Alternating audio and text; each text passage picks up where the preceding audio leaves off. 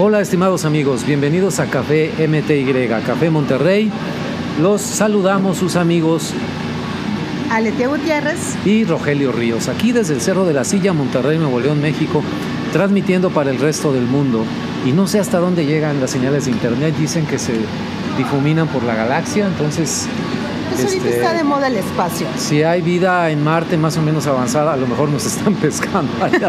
Esperamos, ¿no? entre en tres años llega la señal, pero bueno, vamos a, a darles chance de que, de que la dijeran. Encantados de estar de nuevo con ustedes, somos internacionalistas, les recordamos que vemos desde Monterrey hacia el resto del mundo, todo lo que ocurre en nuestra ciudad que se proyecta hacia el exterior, todo lo que ocurre en ese resto del mundo amplísimo, ancho, diverso, culturas, lenguas, religiones, etcétera, y que repercute en Monterrey. Entonces, pues arrancamos con los temas de hoy. Bueno, pues el primer tema, rollo, yo sí quería tomar esto porque la verdad es de no creerse, pero bueno, pues dicen que así está esta. Eh, Esta nota es de Aristegui Noticias y bueno, pues resulta que el Financial Times en una especie de sección que tienen que se llama The Morning Consult, ¿ok? Que lanza Sí, sí. todos los twitters, o sea, se pueden ustedes suscribir en Twitter, ¿ok? Ajá. Y pues todas las mañanas lanza cierta consulta, ¿no? ok, bueno, pues el, el tema de hoy fue que eh, los presidentes, los Global Leaders eh, Popularity, ¿ok? Entonces la popularidad de los líderes mundiales. Y bueno, pues yo la verdad cuando, cuando vi la nota, este, es más, me fui di- directamente a la consulta porque a mí se me pasó, no la vi. Y pues resulta que en primer lugar tenemos, ya sé, no te rías. Te dio no el te soponcio, rías. el soponcio. Algo hay de eso, digamos así como de no creerse, pero bueno, este, pues en el primer lugar se encuentra el, es el líder de la India, este, Narendra Modi, ¿ok? Con una aprobación del 71%. ¿Y quién crees que está en segundo lugar, Roger? No, no sé, ¿Quién? no tengo la menor idea. No, no te hagas. Ok, bueno, pues está este el presidente López Obrador está en Andrés segundo Manuel. lugar con el 65% de popularidad, Ajá. superando, eso sí tampoco lo quiero creer, pero bueno, superando a Merkel, por ejemplo, que está en cuarto lugar, al presidente Biden, que está en, cuaren- eh, en, eh, con 46%. En el quinto lugar, En el quinto lugar.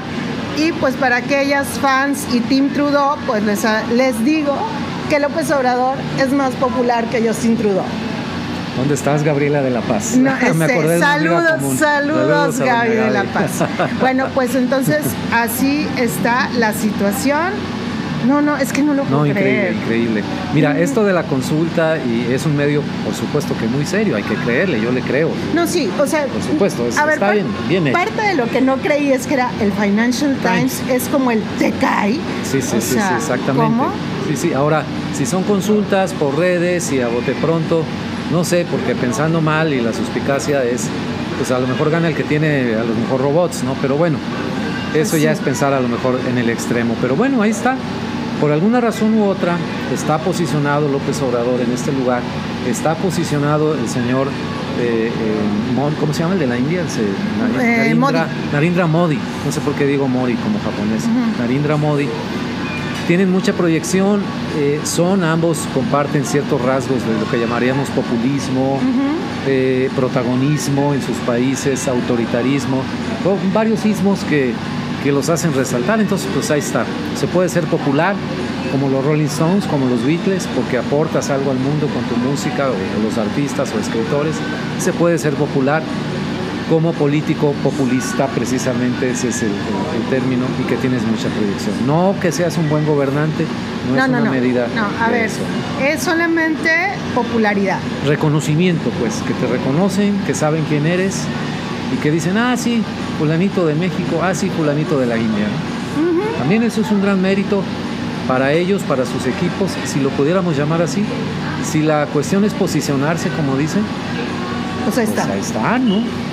Y bueno, sí, pues la nota con la que abrimos, ¿qué hacemos? Pues sí. Muy bien, Aletia, continuamos aquí en Café MTY, Café Monterrey, desde el Cerro de la Silla, porque hay muchas cosas que comentar.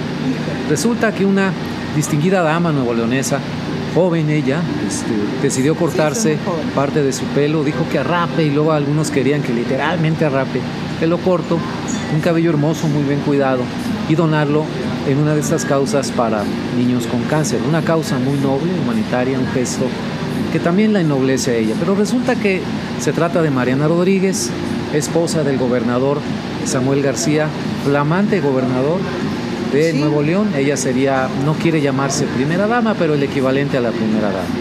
Y esto provocó una gran tormenta en redes sociales, en que es ese tipo de discusiones que en México fácilmente se van por otro lado y se pierden. El fondo es hacer visible, como bien lo comentabas ahorita que estábamos fuera del aire, el problema de los niños con cáncer, el apoyo que necesitan, la falta de medicinas, como también estamos en el mes de la lucha contra el cáncer de mama. Sin duda. Y cómo hacer visibles esas problemáticas. Bueno, precisamente influencers como es ella, Mariana Rodríguez, y como lo hacen en muchos otros ámbitos, deportistas, artistas, escritores, eh, actores de cine, directores, se prestan para dar un mensaje en este tipo o, ellos mismos intervenir con un gesto como estos para que sea replicado por el resto de la gente. La discusión en México es que, qué bárbara, si vas a hacer el bien, que nadie se entere, que nadie lo vea, y están abusando de los niños, hay que aplicarle la ley influencer, bueno, una serie de barbaridades, menos eh, discutir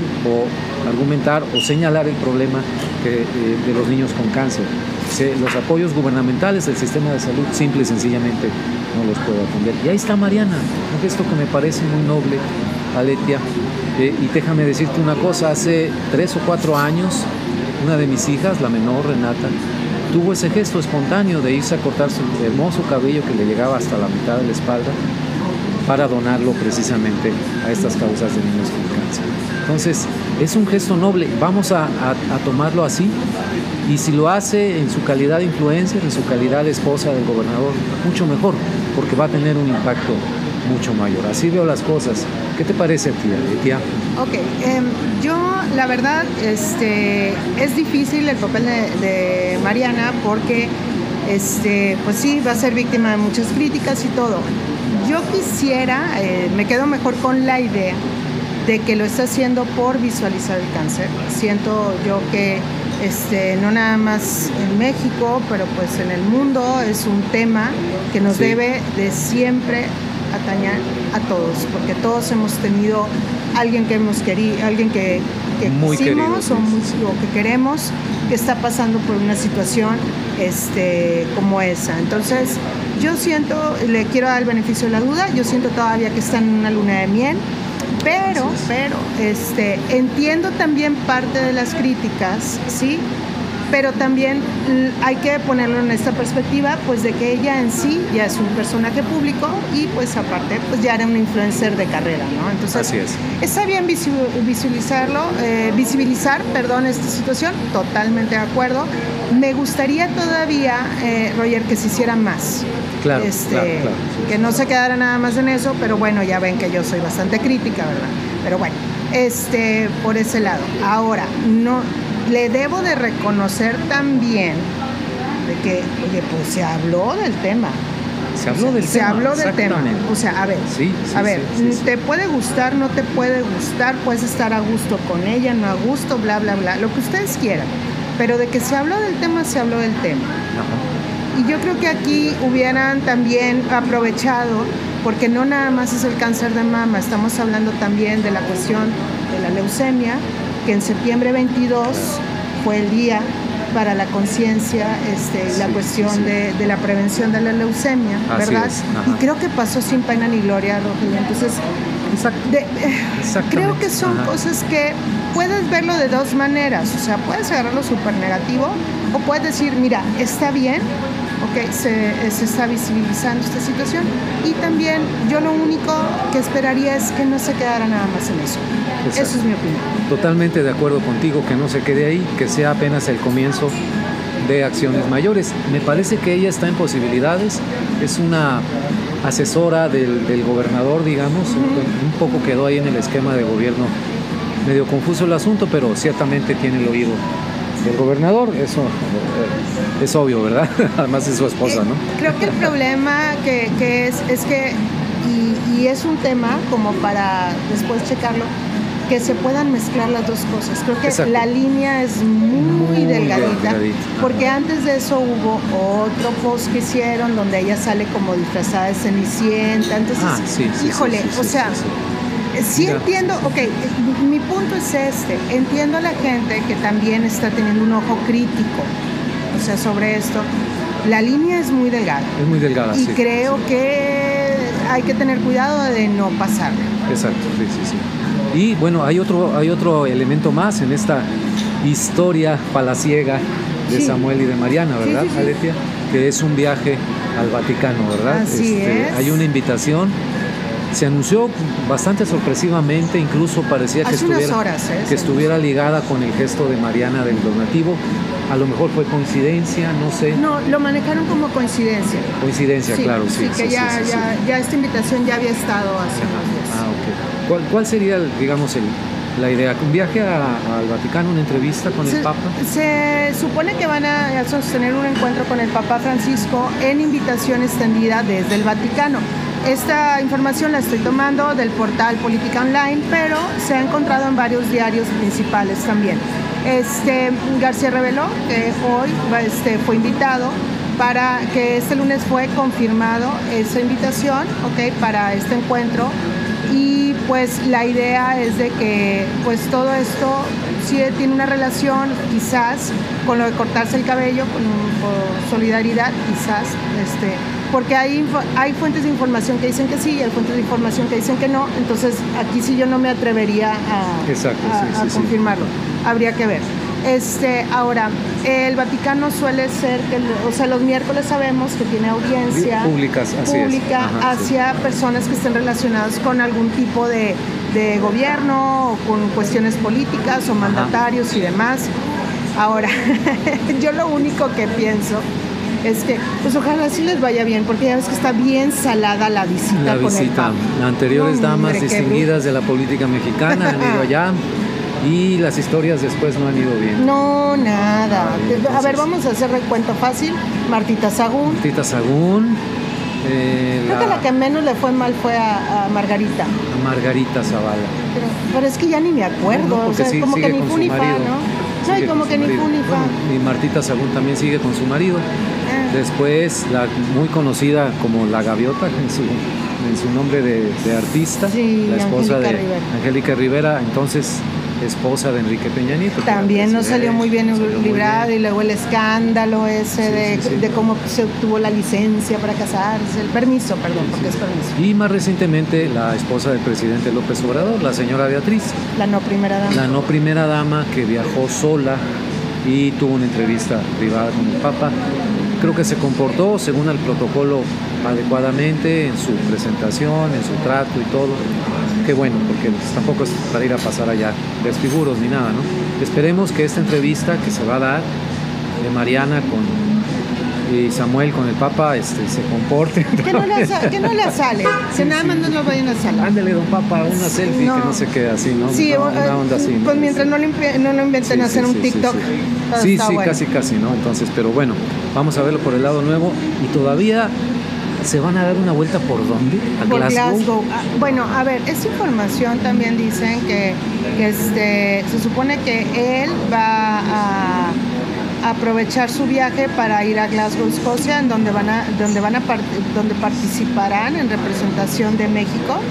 Esta nota, insisto, que es de político. Ah, este, no, lo sé. No me, suena, no me suena. No me suena porque por porque debe de ser secretario de Relaciones Claro, hay una representación ya, hay una representación. diplomática. Y es más, ya hay gente trabajando en eso. Sí, sí, sí. Si acaso se apersonan en Glasgow, será como digamos, una especie de turistas, aunque sean gobernantes, invitados, alguna cosa así, pero de que van a participar, no.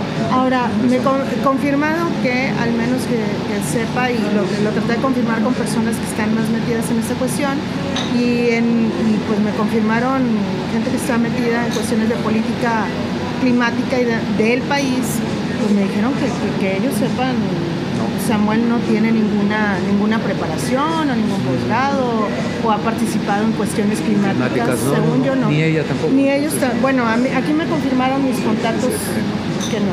Ok, bueno, pues, pues vamos a ver qué, pasa. Sí, sí, sí.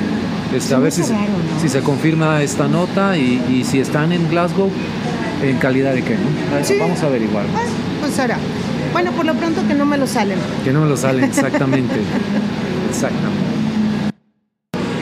Ok, Aletia, continuamos y continuamos con notas eh, interesantes también que tienen que ver no tanto a veces con la política dura o con, con, los temas de conferencias internacionales, pero sí de personajes que fuera del ámbito de la política representan también causas públicas de interés para todos. Por ejemplo, se supo esta semana que la conductora de, Fox Sports, Marion de Reimers, muy conocida para los que seguimos los juegos de fútbol, soccer, tanto de la Liga MX como de la Champions. Con la Champions, sí, sí, Exactamente.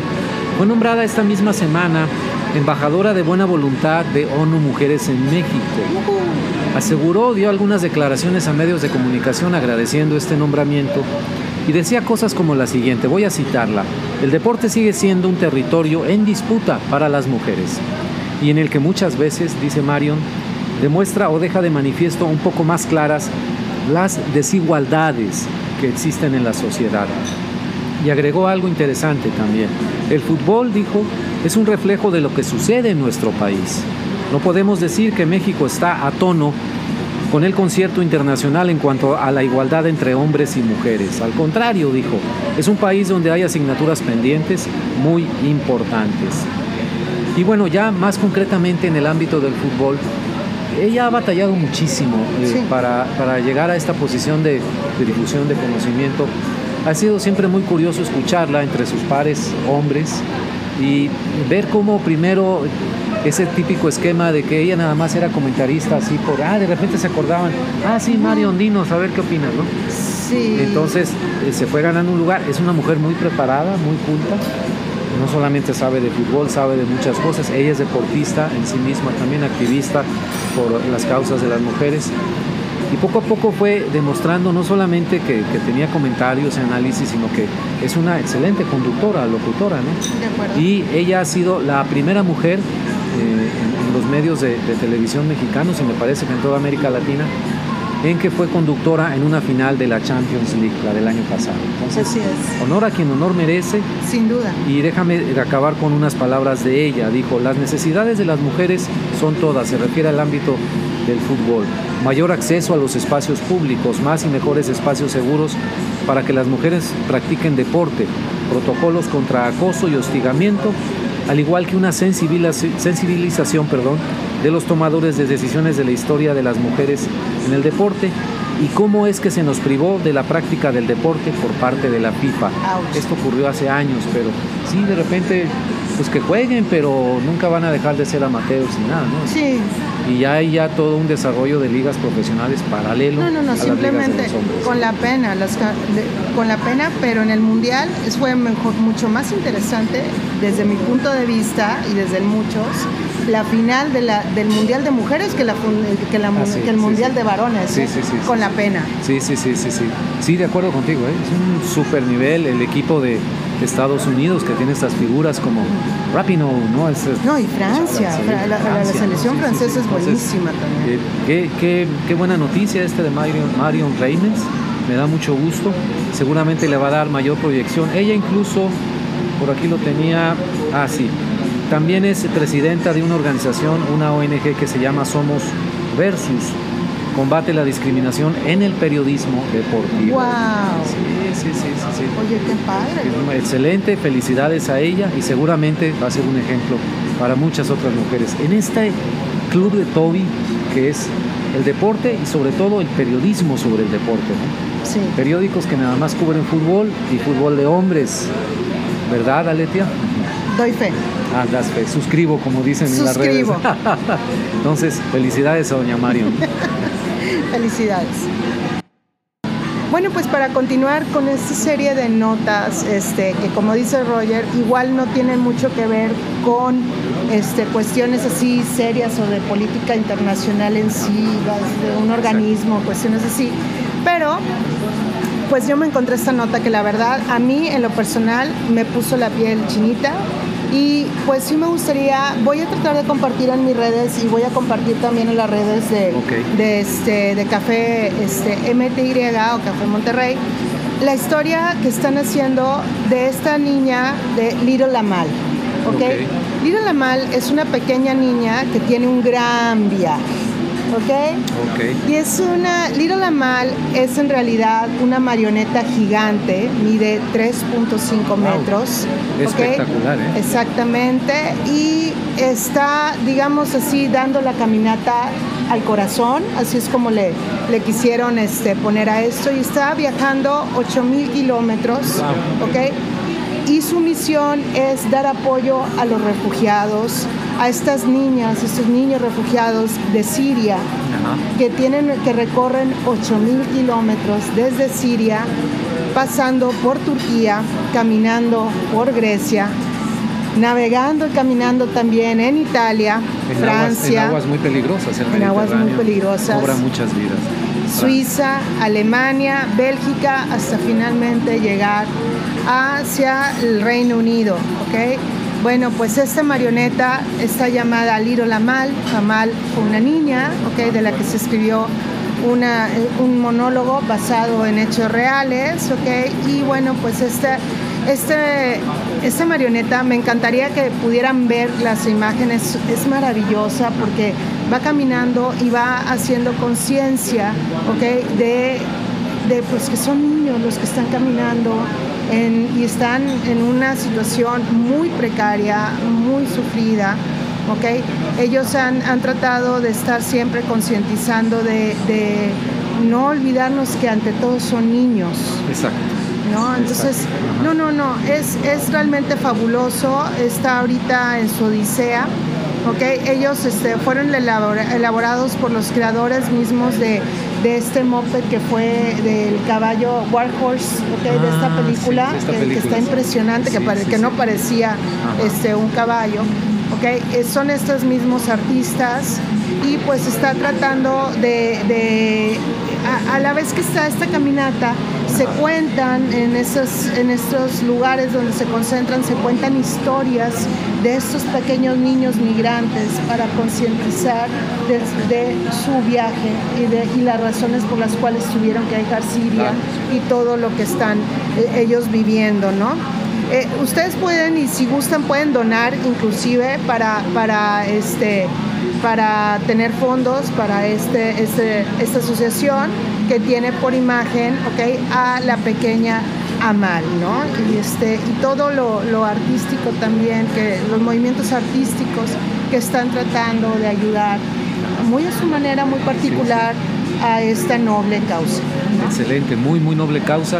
Imaginemos nada más lo que es recorrer 8.000 kilómetros. 8.000 kilómetros. Suena como una expedición fascinante si somos de esos turistas extremos, ¿no? que en un jeep te subes y todo. Pero no fue en un jeep, no, fue de pleasure, fue huyendo de la guerra en Siria, de los conflictos y una penosísima travesía que cobra muchas vidas, que emocionalmente deja destrozadas a las personas, que incluso se llegan a separar familias. En fin, entonces es un homenaje precisamente a la resiliencia, ¿no? a, la, a la persistencia de estos migrantes por eh, encontrar un, nuevo horizonte de vida fuera de su tierra. Además, el, el dolor de dejar tu patria, tu tierra. Claro.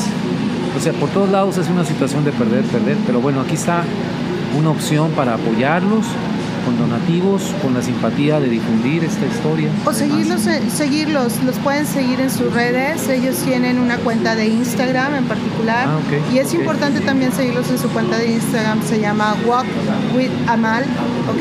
Es arroba Walk with Amal. La verdad se los, se los, se los recomiendo muchísimo también, creo que, creo que es, es una buena manera de sensibilizar a las personas. Aletia, y sabes qué, veo esto y de inmediato me brinca desde el corazón hacer algo similar con los migrantes de Centroamérica, de acuerdo. con los migrantes indígenas de México que también se van a Estados Unidos. ¿Qué podría ser? El nombre de una niña, ese tipo de nombres que son mexicanos, sí, sí, sí. Eh, que engloban a todos, la pequeña Guadalupe, la pequeña María, Little Mary, no sé, este, porque también es, es un recorrido de 2, 3 mil kilómetros lleno de penalidades, de sufrimiento, y que creo que unificaría también una figura como la pequeña Mal, pero en la versión mexicana, en la versión latina, unificaría este, estas historias que muchas veces no conocemos, que no se cuentan, estas voces que quedan nada más en el camino y que necesitan nuestra ayuda. Mucha gente no sabe cómo ayudarlos, Porque, claro. porque las, las, organizaciones que lo hacen son muy locales, muy localizadas. Sí.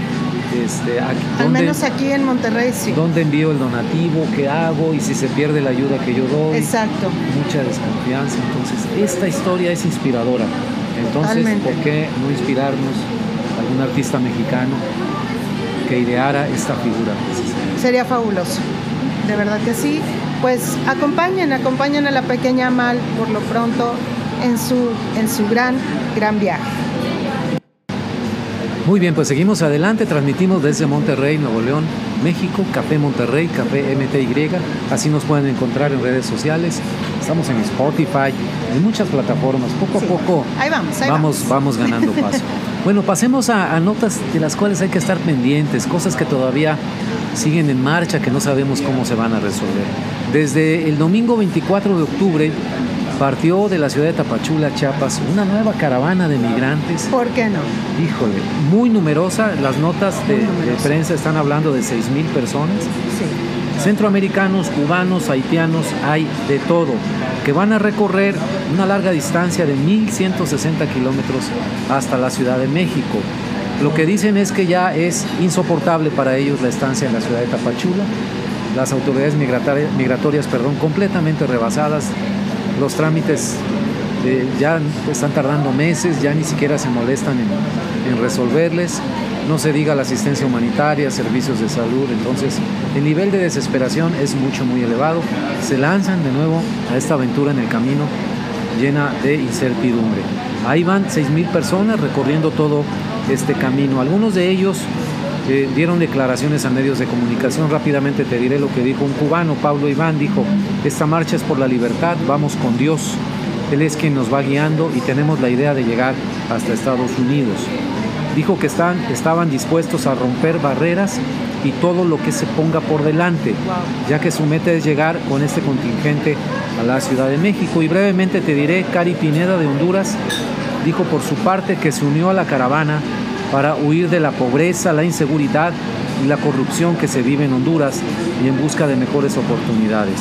Tenemos la esperanza, dijo Cari, de llegar a Estados Unidos para trabajar y darle un mejor futuro a nuestros hijos. Ahí está el largo camino que tienen por delante. Y yo nada más para cerrar, terrible, pero entre enero y agosto el Instituto Nacional de Migración identificó a 147.033 personas que transitan en condición irregular en el territorio nacional aquí en nuestro país, en México, unas cifras que son cifras sin precedentes, ¿no? O sea, se ha reportado que en 22 estados de la República Mexicana ya se encuentran migrantes tratando de cruzar y llegar hacia los Estados Unidos. La COMAR, la Comisión Mexicana de Ayuda al Refugiado, que es un organismo que está ligado también a la Secretaría de Gobernación, calcula que solamente para lo que va de este año 2021 las peticiones de asilo sean más de 100 mil peticiones de asilo. ¿Ok? Bueno, pues ahí está, esa es la última información que se da. Esta, esta última información es de, este, fue proporcionada al periódico El País, México. Así es, ahí está, impresionante, vamos a darle seguimiento. Totalmente. Por otro lado, bueno, pues ya en estas notas también, ya para finalizar, notitas en corto, que son lo que están dando, ahora sí que la nota que en este, en este día pues está lo del paso, estos mencionados pasaportes COVID. Ah, ya ven que ahora sí, pues sí. ya se abre la frontera, ya habíamos hablado de eso, el café es, de la semana vez pasada. Ajá. Pues ahora es- está todo en un super mega caos, ¿no? Me re- este, ¿Por qué? Pues porque no se ponen de acuerdo, qué vacunas sí, qué vacunas hay, hay mucho descontrol, hay algunas que todavía no están, este, eh, digamos así, aceptadas por la OMS, es el caso de México, que pues que, que está también entró en una controversia de gratis, discúlpame, de gratis, Sí, sí, pleito de gratis. pleito del de, uno, de los líderes más populares del mundo. Del líder, del segundo líder más popular del mundo. Pleito de lavadero. Qué bárbaro, ¿no? Este, con la OMS, la OMS, disculpa, antes, antes le contestó, porque de verdad. Sí, sí. Pero bueno, gracias por contestarnos, esperemos. Y el señor necio, ¿verdad? Necio, sí, Pero bueno, hay mucho descontrol. Este, por ejemplo, en eh, en Canadá si se te permite, si te genera un pasaporte, aún así tengas, hayas mezclado vacunas y eso no está ah, bien en otra parte. Entonces, bueno. No hay uniformidad. No hay uniformidad. Entonces, sí, ojo al viajar. este, por favor, considere mucho las políticas de los países a donde vayas a viajar, ¿verdad? Las vacunas, las cuales tengas, que también que sea, sí sean las aprobadas por la OMS, ¿ok? Y pues a la espera de que se puedan confirmar algunas vacunas. Exactamente. Vamos a dejarlo así, sin eh, no estoy apurando a nadie. Pero bueno, solamente ya esto. Para estar al pendiente, una más rapidísimo. Mañana, martes 26 de octubre, empieza la Serie Mundial de Béisbol para todos los amantes del deporte de las nueve entradas. Eh, los Astros no debieron de haber quedado. Bravos de Atlanta contra Astros de Houston. Pues no, ya, se haber quedado. Ya, ya, se, ya me eliminaban a mi Red Sox. Pues sí, y a mis Dodgers de Los Ángeles, pero eh, por mis ligas, porque he conocido últimamente gente de Atlanta y todo, pues yo voy bravos de Atlanta. Que le den una buena sonada a los Astros de Houston. Perdón a la gente de Houston. Yo, yo con, con, la pena, pero mi corazón es bravo. Ok. Y sí, también, venga. Perfecto. Vengan los bravos. Vamos a ver el próximo lunes qué novedades hay de la Serie Mundial. Así será. Y, este, y pues yo creo que nos vamos a las recomendaciones, Roger. Perfecto, muy este, bien, muy ¿Quieres empezar tú? Sí, sí, mira, este, brevemente te diré, el fin de semana compré un libro, lo conseguí ahí en la librería Gandhi, aquí en Monterrey. De esos libros que, que hablan de temas de política mexicana, son las memorias de Javier Cuello Trejo, un señor ya, eh, una leyenda en el en, la vida pública de México, fiscal, fiscal de hierro se llama sus memorias, ¿no? Ya es un señor de setenta y tantos años de edad, eh, todo un personaje, sí, de en los años 70, 80, todavía un poco de los 90 en la persecución de delitos, de eh, incluso delitos de alto impacto, como delitos contra la salud, narcotráfico, de funcionarios, en fin. Se destacó muchísimo, y cuenta sus memorias. Me parece muy interesante porque no es común en México que, los que estuvieron en la vida pública cuenten sus memorias, prefieren guardarse todo. ¿Cómo no? Él lo dice muy bien en el prólogo, lo hizo, lo, pensó muchísimo, no creas que la soltó de buenas a primeras, pero dijo que quería dejarle a, sus hijos, a sus nietos, un testimonio, su testimonio de, de, todo lo que le tocó vivir. Entonces, y dice muy bien, yo viví en las entrañas del sistema político mexicano durante casi tres décadas. Entonces, menciona nombres y situaciones y este, cómo era la aplicación de la justicia en México, le tocó vivir desde la, guerrilla de los años 70, él era agente del Ministerio Público, en fin, en un lenguaje además directo, dice este, palabrotas incluso y todo como era él, Javier Cuello Trejo. Además, él es de origen chiapaneco, toda la familia de mi madre es de allá del estado de Chiapas. Entonces también rememora de cuando él, eh, él nació en la Ciudad de México, pero después se lo llevó su familia de regreso a Chiapas. Y menciona muchísimas cosas, personajes, anécdotas y todo. estoy de hecho eh, eh, muy avanzado ya en la lectura del libro, pero lo recomiendo ampliamente. Está publicado por Editorial Planeta, Javier Cuello Trejo, El Fiscal de Hierro. Perfecto. Bueno, pues por mi, por mi lado voy a recomendar un libro o la película, cualquiera de las dos cosas que ustedes quieran hacer está bien. Platícanos. Este, bueno, pues yo recomendaré el libro de Duna, ¿ok? O Dune, en, si lo van a ver en inglés. El libro fue escrito en 1965, ¿ok? Este es un libro que tiene libros que después le precedieron y libros que después este, eh, lo sucedieron por lo sucedieron por decir es una cosa muy chistosa. Es un montón de libros pero yo les les recomendaría totalmente el clásico que es el libro de Duna ok que como les dije este fue escrito en 1965 por el escritor Frank Ebert, ok, tuvo un éxito rotundo, sí, para aquellos que somos este, totalmente fanáticos de Star Wars, bueno, pues fue un libro que de ahí salieron muchísimas cosas de Star Wars, sin duda, totalmente, este, George Lucas lo tiene totalmente este, aceptado. Es un libro de literatura fantástica, pero que trata temas como la ecología, por ejemplo.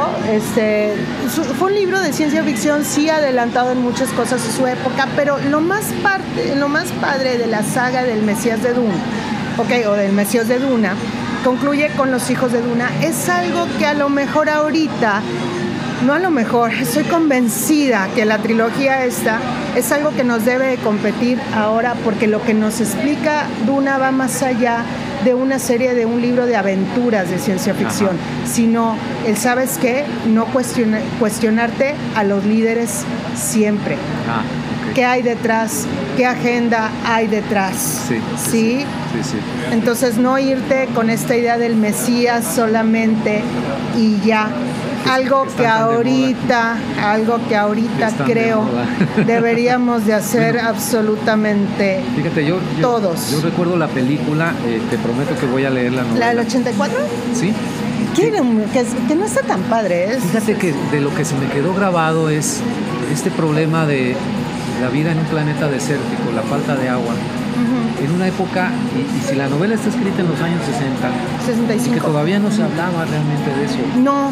A como se está hablando ahorita. No, estamos hablando que, que, la primera cumbre de esto fue un futuro en común, fue en 1992. Sí, la cumbre de Río. Sí, sí, sí, exacto, exacto. Que se empezó ya, digamos, a reunir piezas sueltas que había sobre contaminación. De acuerdo, de acuerdo todo. Ajá. Entonces, qué interesante, ¿eh? qué interesante. Dune. Dune. Ahora, este, esta es la película de 1984 que bueno, pues es de, bueno, de David Lynch, podemos decir que es de culto y demás después. Después se hizo otra este, que pasó sin pena ni gloria, ¿verdad? Y pues ahora tenemos esta última eh, entrega, esta última película de Dune, que pues está hecho por el gran eh, Denis Villeneuve, ¿ok? Ah, okay. Es una, es en lo particular, si me lo preguntan a mí, está bastante bien hecha, el casting es muy bueno. Este, Oye, ¿dirías que, te, gustó más que la de sin duda. ¿sí? No, no, ah, sin duda, sin duda. Mil veces mejor, más apegada al libro. Okay. Más apegada, porque ya inclusive trata esta cuestión de este dilema de este muchacho de que realmente se cuestiona si será el Mesías y como realmente, como por qué, si realmente fue fabricado o no. Ah, entonces, híjole, eh, si ya empieza con situaciones con, con la cuestión de este dilema así filosófico que sí tratan los libros. Entonces, muy interesante. Eh, ah, muy padre la música, es de Hans Zimmer, que pues si a mí lo me, me, lo preguntas, este, creo yo que es uno de los grandes compositores de music scores claro, nada como, obviamente, como mi, gran Williams, pero, ah, este, pero creo yo que Hans Zimmer es un, es un buen heredero de, de, Williams. Ah, ahora, totalmente, este, totalmente bien las actuaciones. Este chico que yo, voy a ser, voy a ser honesta, mis, mis minimis lo, lo aman a este niño, al Timothy Chalamet. A mí, en lo particular, siempre se me había hecho súper sobrevalorado, pero le debo de reconocer que ahora está muy bien. Muy bien, ah, Este, todos están muy bien, las actuaciones buenísimas, el que quieras. Este, creo que Rebecca Ferguson se avienta también un muy buen ah, papel. Oscar Isaac también se avienta un muy buen papel. Sí, sí, sí, sí, Este, Oscar Isaac se avienta un, un, papel muy bueno. Creo que muy fiel, muy fiel al libro, ¿eh? Este, súper ¿No papel que hizo en su momento Sting? Mm, no, no, no, no. El papel de Sting, eh, ah, ese es el que sí. Ahí como que lo, cambiaron un poco, ah, ¿eh? porque Lo, cambiaron bastante, este, pero bueno, bien por, bien por, bien por la película, súper bien por, este, por aquellos que pudieran tener. Sí, Javier Bardem es este Stilgar, que es el líder de los Fredu. Ah, ok, ok, ok. Entonces, súper, súper, súper interesante. Dave Batista viene siendo eh, que, que, ahí es donde dicen que cambiaron un poquito, que el papel de Sting, ahí, bueno, ah, no, sabemos todavía bien cómo vaya a quedar. No voy a dar spoilers, entonces ahí me, hasta ahí me voy a detener. Eh, pero de verdad, el libro vale la pena, vale la pena la trilogía, si me lo, si me lo preguntan a mí. Y la película es muy buena. Yo no entiendo cómo hay gente que la está criticando. Creo que son personas que la verdad les falta familiarizarse más con los libros. Eso es lo que yo, lo que, en mi opinión. Sucede mucho en, películas basadas en novelas, ¿no? En libros, polémicas.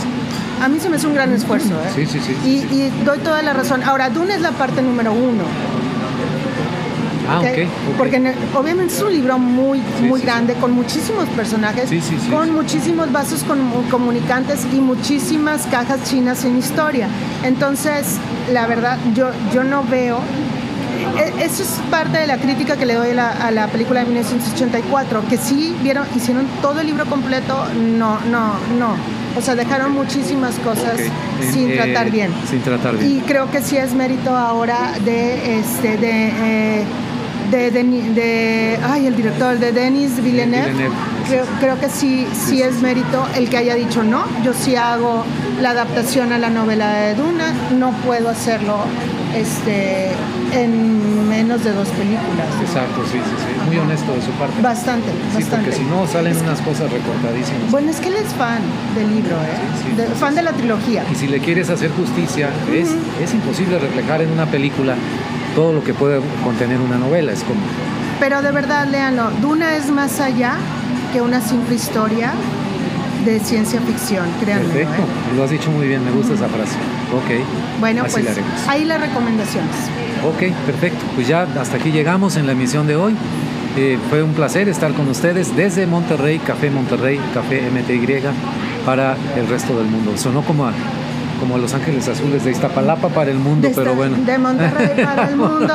y música de fondo. Sí, sí, ahorita empieza la música. Muchas gracias por acompañarnos, muchas gracias, Aletia. Gracias a ti, Roger. Oigan, pues seguimos en el café, ¿no? Exactamente.